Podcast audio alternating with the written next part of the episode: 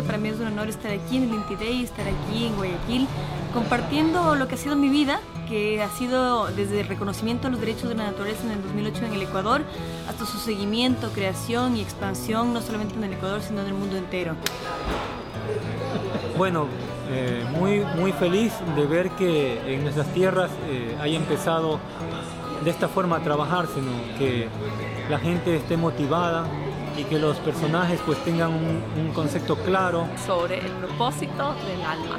Es ser nosotras mismas, es encontrar esos regalos únicos que tenemos cada una de nosotras para ayudarles a otras personas a, a transformar sus vidas también. Y ya no se luche por los egos, quién puede más, quién puede menos, sino más bien todos sentimos la emergencia, todos sentimos la necesidad. El haber reconocido en el Ecuador a la naturaleza como un sujeto de derechos y no como un objeto. Y el lugar de pertenencia, el lugar donde nos sentimos plenas, que estamos eh, cumpliendo nuestro propósito, nuestra misión y nos sentimos realmente felices. En compartir mi experiencia en ser vegana, cómo este dieta ha cambiado mi vida. De hacer algo a su manera, a nuestra manera, algo por nuestro planeta. Y como somos el centro del mundo, en nuestra espiritualidad el centro es el corazón, el norte es la cabeza, el sur es el vientre. Entonces como el corazón tenemos el derecho de crear, pero crear un mundo nuevo.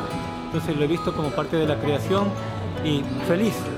espero que se contagie, que la gente también lleve ese mensaje a su casa. Ay, ay.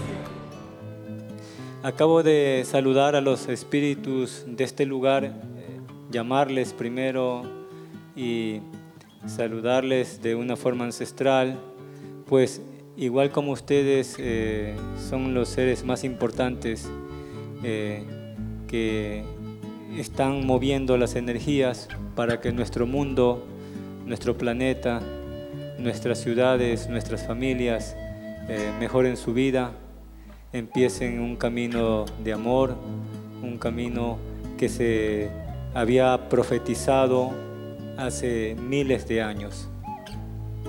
La profecía del amor no es nada eh, esotérico o religioso, es simplemente la creación.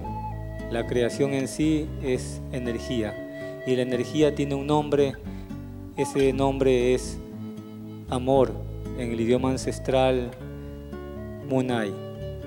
En efecto, nosotros no sabemos y no nos damos cuenta que el Ecuador eh, ya van a ser 10 años, ha reconocido los derechos de la naturaleza y somos el primer país del mundo en hacerlo. Eso es enorme. El próximo año cumplimos 10 años de ese reconocimiento. Y el Ecuador, aunque no lo creamos, nosotros como ecuatorianos de repente no tenemos esa autoestima de pensar que hemos transformado el mundo, lo hemos hecho. Hemos transformado completamente el mundo. Y cuando alguien me decía eh, si quiero tener hijos cuando era más joven, yo les decía, no, no, no quiero tener hijos todavía, Quisiera tener hijos cuando pueda traerles a mis hijos a un mundo mejor del que vine yo. Bueno, hoy por hoy no es un mundo mejor que el del 82 donde yo nací. Sin embargo, el próximo año 2018 va a ser el año en el que el Ecuador cumpla 10 años de derechos de la naturaleza. Hay una energía muy fuerte a pesar de estar eh, dentro de esta gran ciudad, que es la energía solar. Sol o luz en nuestro idioma ancestral es Inti, Inti Taita significa gran espíritu de luz. Eh, a Él agradecer, a la luz que crea nuestra vida, nuestro mundo, a nosotros. A Él agradecer y Él ha inspirado a su vez a, este, a este momento especial, sagrado, y los inspiró a ustedes la luz, el amor, a que estén aquí. No es religión, es solamente la verdad de nuestras raíces. Así voy a empezar. El propósito de nuestra vida.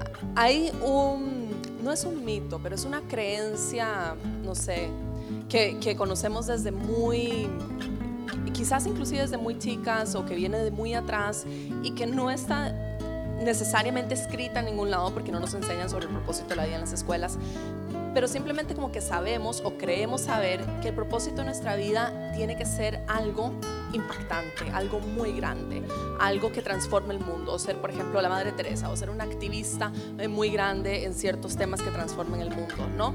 Y eso crea mucha presión alrededor de por qué vinimos a este mundo y qué vinimos a hacer.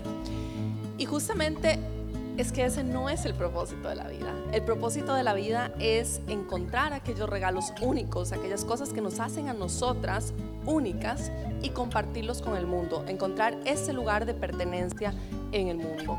Deberían entender desde cuando empiezan a tener conciencia humana. Lamentablemente no hay escuela que enseñen eso, no hay escuela. En la escuela enseñan ciertas cositas, ¿no? Algo de botánica, algo de ciencias naturales, pero eso se acabó. Sistema. El sistema te enseña otra cosa. Pero antiguamente era al revés. Toda la conciencia de la naturaleza te la enseñaban. Para entender que detrás de esa naturaleza hay una energía que mueve y crea todo. Esa energía se llama amor.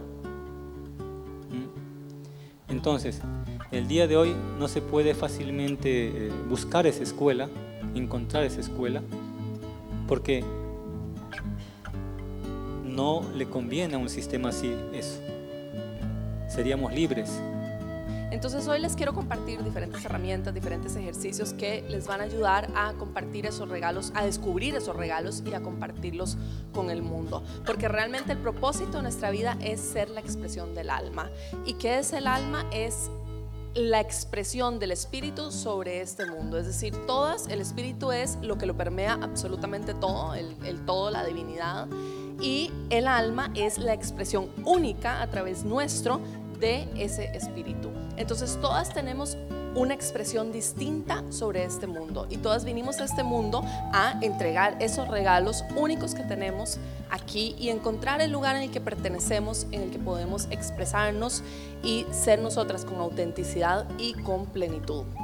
Bueno, en el 2008 se buscó esta idea diferente que justamente a pesar de que no nace los derechos de la naturaleza necesariamente de una propuesta indígena, les voy a contar un poquito más sobre eso, sí nace este modelo de desarrollo de una idea inspirada justamente en los conocimientos ancestrales de nuestros pueblos, que es el tema del suma causa y el buen vivir. A mí me gusta más hablar de suma causa porque como ustedes saben ha sido muy politizado el tema buen vivir, entonces quisiera alejarme de la parte más política y ir más a un centro de entender que el buen vivir o el suma causa es más una, eh, un un volver a una armonía con la naturaleza, armonía con nuestras relaciones.